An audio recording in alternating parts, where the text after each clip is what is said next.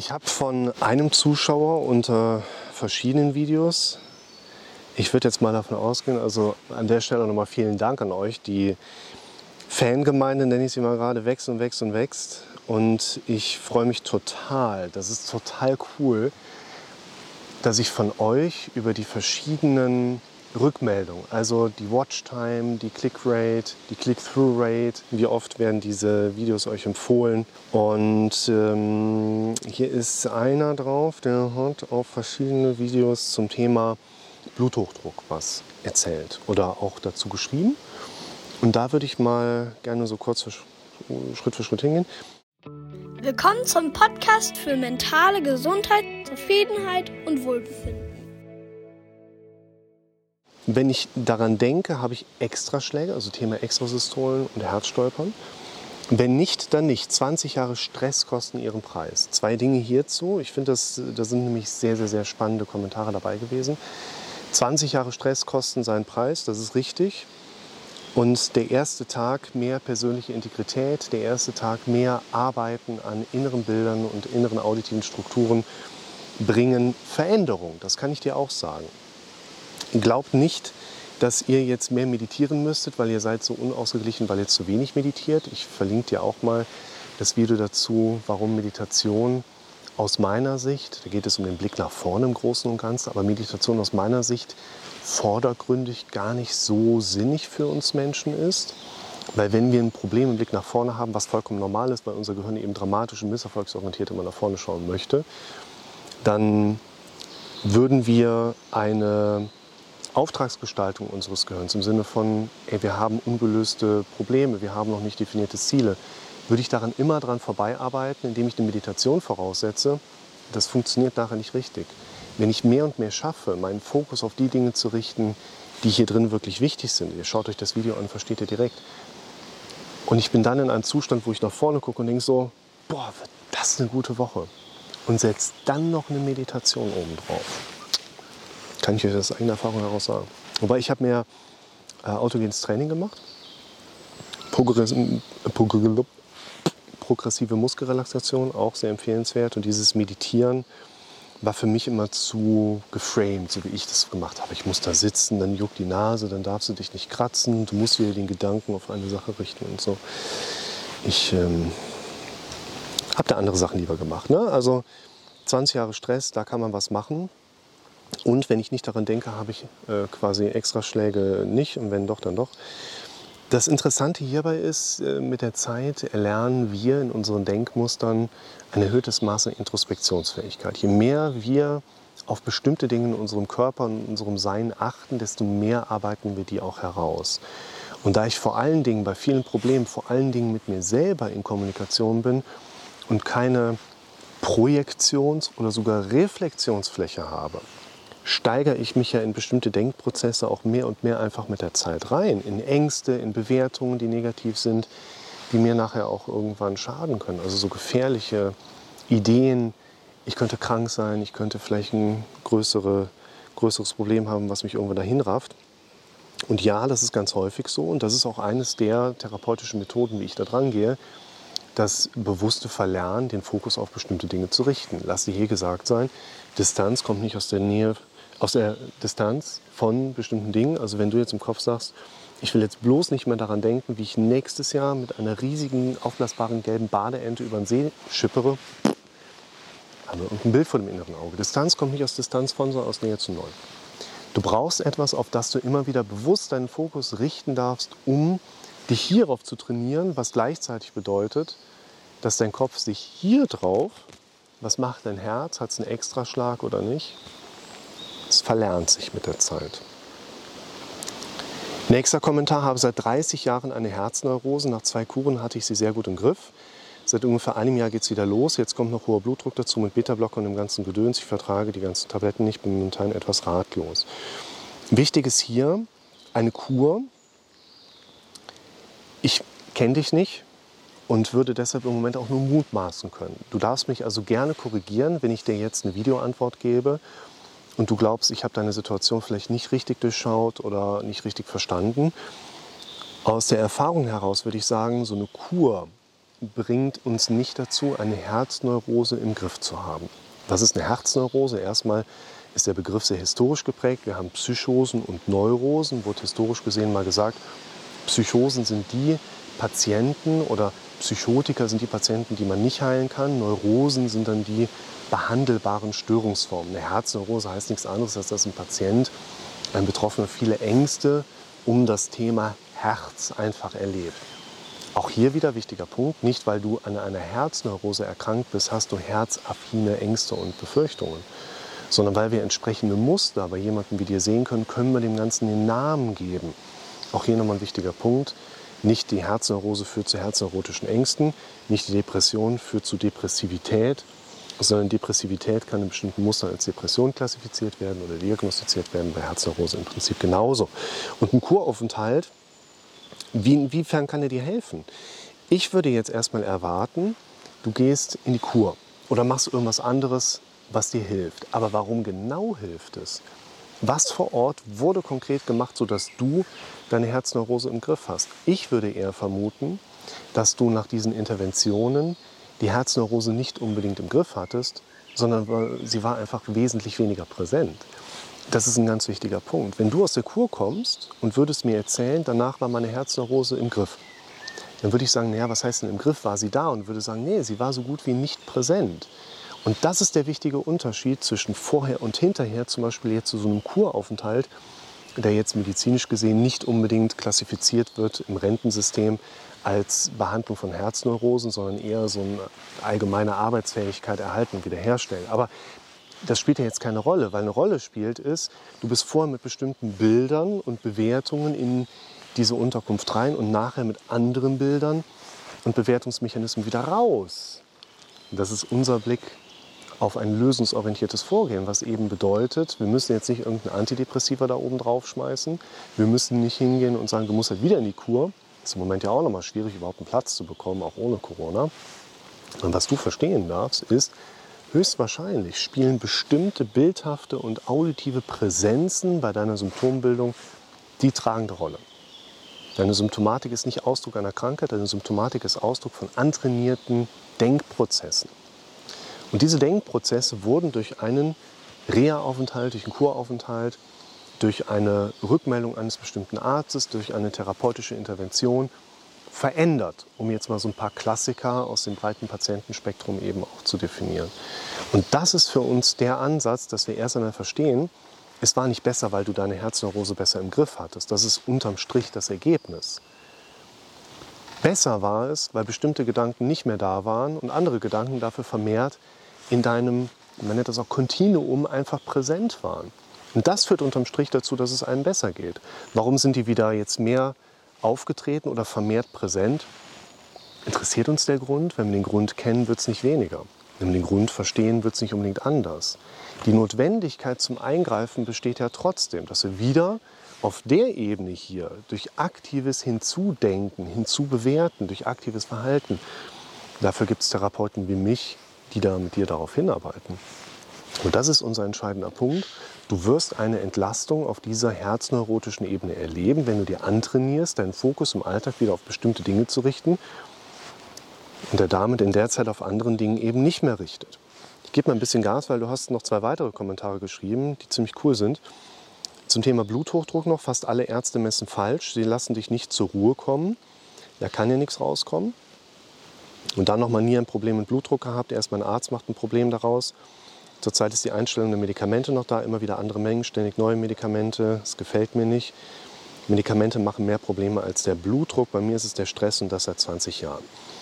Ich würde dazu gerne ein bisschen was aus dem Praxiskontext erzählen, weil ich da auch verschiedene Patientinnen und Patienten oder bei mir dann Klientinnen und Klienten tatsächlich zu aufzählen kann, wo ich sagen würde, ey, da habe ich entsprechend spezifische Erfahrungsmuster gehabt. Also zwei Effekte dominieren tatsächlich das Thema Bluthochdruck, wenn ich da in meinem Praxiskontext jetzt so dran denke. Sache Nummer eins, es gibt ein sehr weit verbreitetes sogenanntes Weißkittelsyndrom.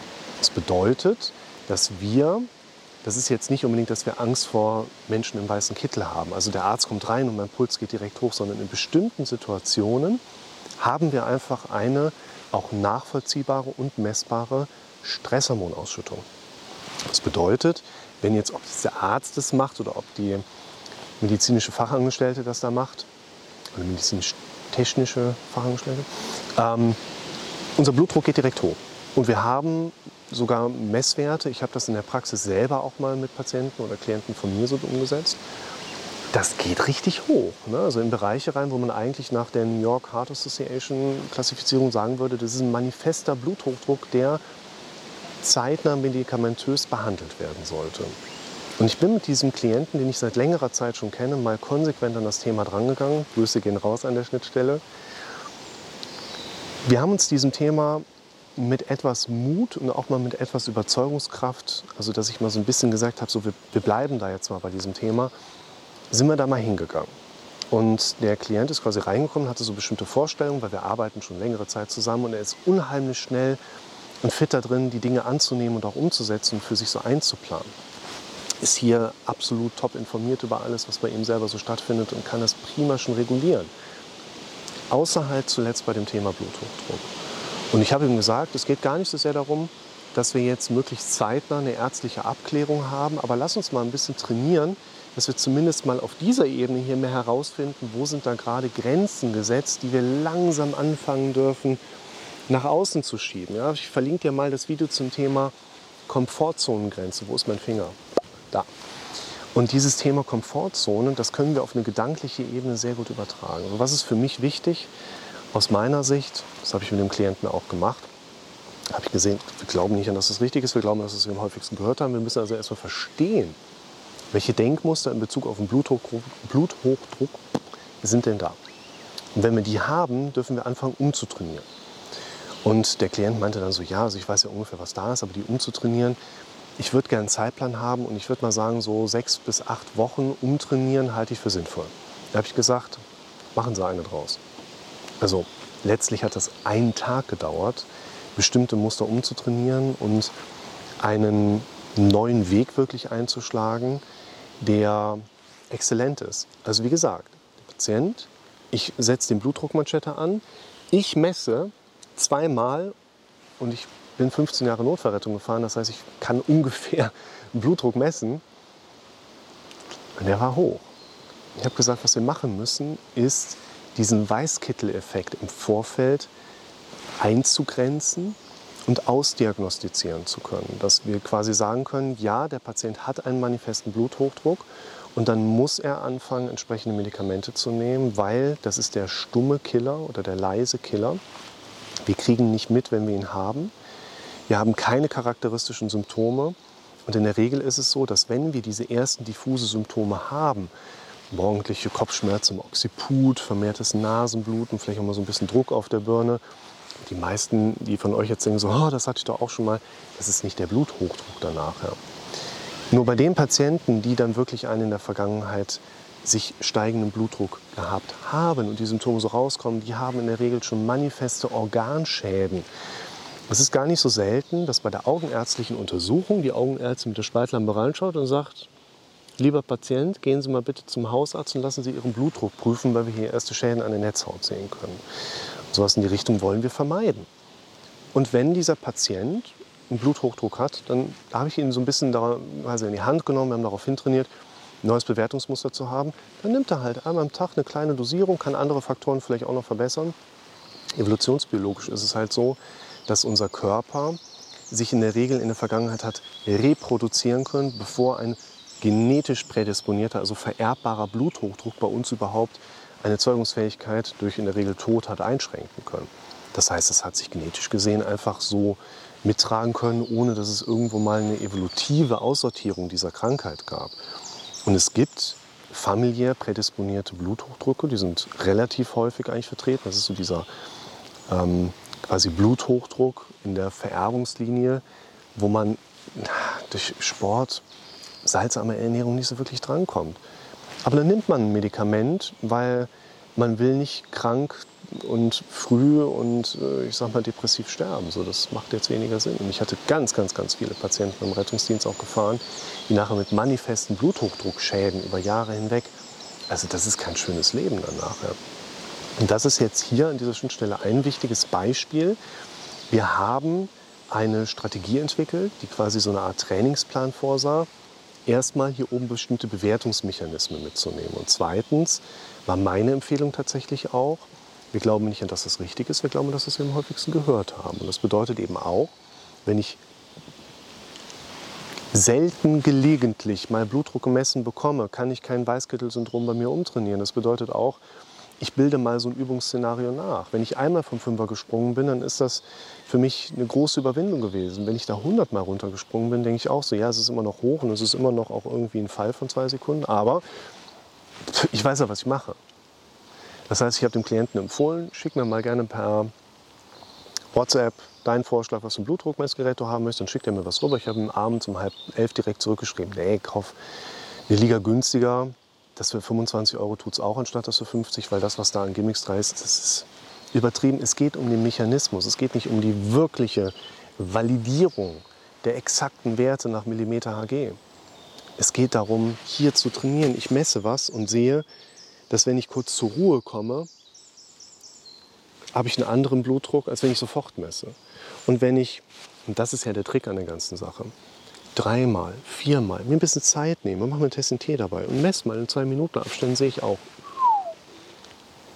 wenn es sich um ein Weißkittel-Syndrom handelt. Und so können wir umtrainieren, dass eben das Messen, was typischerweise in Arztpraxen einfach vom zeitlichen und organisatorischen Aufwand her gar nicht so gemacht werden kann, wir da zu Hause entsprechend auch so ein bisschen ergänzen dürfen, interagieren dürfen. So können wir uns unter anderem einfach im Weißkittel-Syndrom nicht unbedingt abtrainieren, aber quasi eingrenzen, weil wenn ich ein drittes und viertes Mal messe und ich habe danach einen Wert stehen, wie jetzt bei diesem jungen Mann von 118 zu Paar 70, dann hat er keinen manifesten Bluthochdruck. Das zweite Beispiel, was ich dir erzählen wollte, da geht es um eine Patientin, die tatsächlich einen medikamentös einzustellenden Bluthochdruck hat die Medikamentenebene ist relativ dünn ausgeprägt, niedrig dosiert und sie musste nur so ein bisschen nachhelfen, aber es wird halt empfohlen, da nachzuhelfen. Weil zum Beispiel auch so ein Bluthochdruck wird ja eigentlich erst gesagt, so, ach, so 140 zu irgendwas. Ne? 130 zu irgendwas ist schon zu hoch.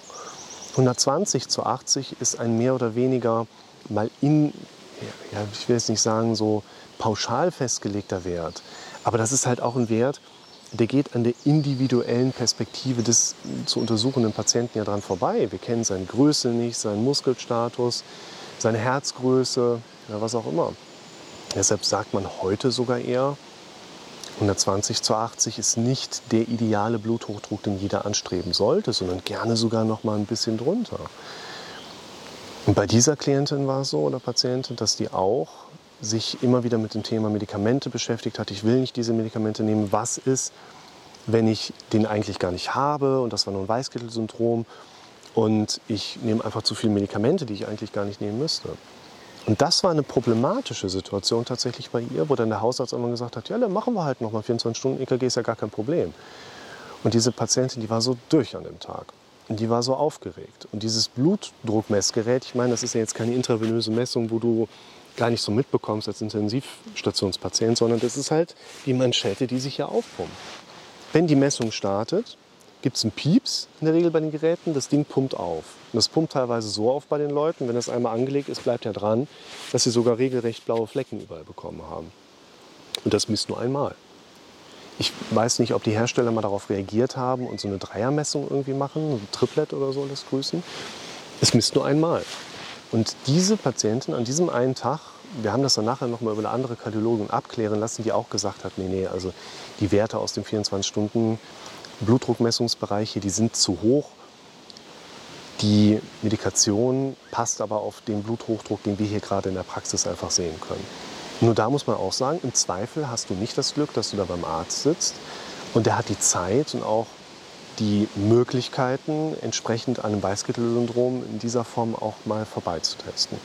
Wichtig ist aber auch, in der Regel ist der Arzt der Spezialist. Und wenn der dir eine Dosierung auf Bluthochdruck gibt und du kommst damit vom körperlichen Aspekt her gut mit zurecht, dann gibt es aus meiner Sicht auch nicht unbedingt irgendeinen Sinn oder Notwendigkeit, das direkt in Frage zu stellen oder auch zu überdenken. Und wenn man da eine gewisse Problemebene drauf hat, mit der Medikation zum Beispiel klarzukommen, ist der verschreibende Arzt dieser Medikamente immer der erste wichtige Ansprechpartner. Im Zweifel macht es Sinn, dass man eben auch eine Selbstmessung lernt. Die Selbstmessung ist ja tatsächlich auch ein zentraler Bestandteil in der Diagnostik von Bluthochdruck. Das eben ist ja nicht so, dass du befürchten musst, du gehst zum Arzt, du sagst, ich habe die Angst, dass ich Bluthochdruck habe, der misst einmal nach und sagt, ja, äh, Bluthochdruck, Sie kriegen jetzt direkt hier bisschen Bisoprolol von oben drauf geschmissen oder andere Beta-Blocker oder irgendwelche anderen Vorlastsenker, kommt ja auch darauf an, ist der systolische oder diastolische Wert erhöht. Also der systolische Wert ist nicht der arterielle und der diastolische der venöse Blutdruck. Das ist nicht so. Das wird häufig angenommen. Der systolische ist quasi diese Pumpspitze, in der das Herz das Blut in die arterielle Gefäßebene reinpumpt im Hochdrucksystem. Und der diastolische Wert repräsentiert die Druckverhältnisse wenn wir nicht gerade den Pumpsprung von hinten haben, also den Gefäßstatus im arteriellen System. Man kann sich das ein bisschen so vorstellen, wenn du einen Gartenschlauch an einen Wasserhahn anschließt und hast, oder meinetwegen irgendwie eine Bewässerungspumpe, kannst die Pumpe anmachen, das ist so der systolische Druck.